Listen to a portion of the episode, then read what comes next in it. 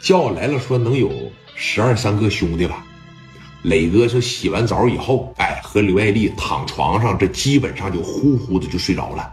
刘爱丽也折腾累了，说实话，十二三个悄悄的他妈就上来了，领着一个小偷子嘛，就专门负责溜门撬锁的，啊，说你看，来到了聂磊家的门口，把这小偷子当时往上这一派。小铁丝儿，我说的那个钥匙啊，就是所谓的这个铁丝儿溜门撬锁用的这些工具，人从这个包里边啪就蹬出来了。小铁丝儿呢，不粗也不细啊，呃，说软的也不软，说硬也不硬，太硬了不行，太软了能别折了。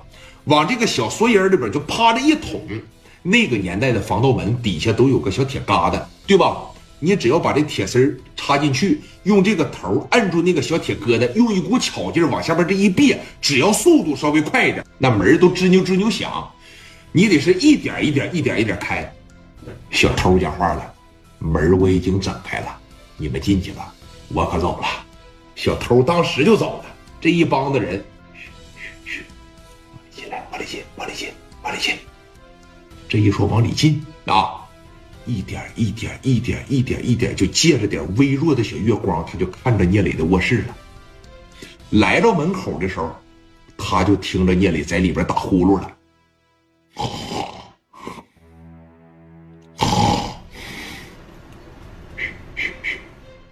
你们几个进去，一帮人唰着就上去了，那速度太快了。有个人在墙上这就摸啊，啪的一下，灯开了。刘爱丽当时。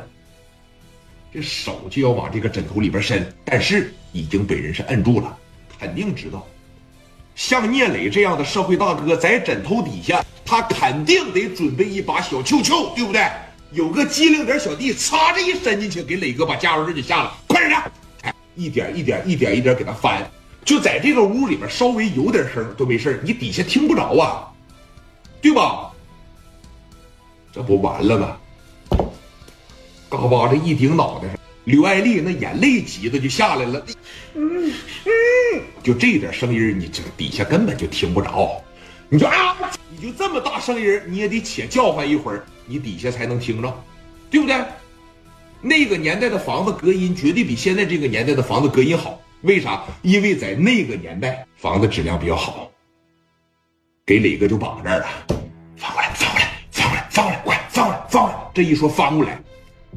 真害怕嗷的一嗓子，这要是叫唤出来，那完了啊！我告诉你哥们儿啊，别吱声，别说话，知道吧？拿胶带啊，早已经准备好的那个胶带啊，围着磊哥的脑袋，唰唰唰唰唰唰唰唰唰，给粘了得五六十层。现在哥几个扒着一撒开，行了。现在你除了能弹腾弹腾，基本上你是整不出多大动静来。这哥几个往这一坐。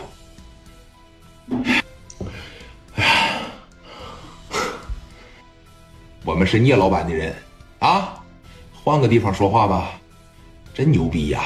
这么大点小孩，让我们聂老板亲自请你，谱不小啊！啊，带走，带走，带走！哥，这女的呢？一说这女的呢，你别看聂磊现在被绑住嘴，他叫唤不出来，嘎巴就给你个眼神就你要动他一下，你可以试一试，啊。就我媳妇刘爱丽，你但凡要是动她一下，跟人家没关系，啊，跟人家没关系，给她带走就行。走上库房去，给整库房去。这一说整库房去，给磊哥这就绑走了。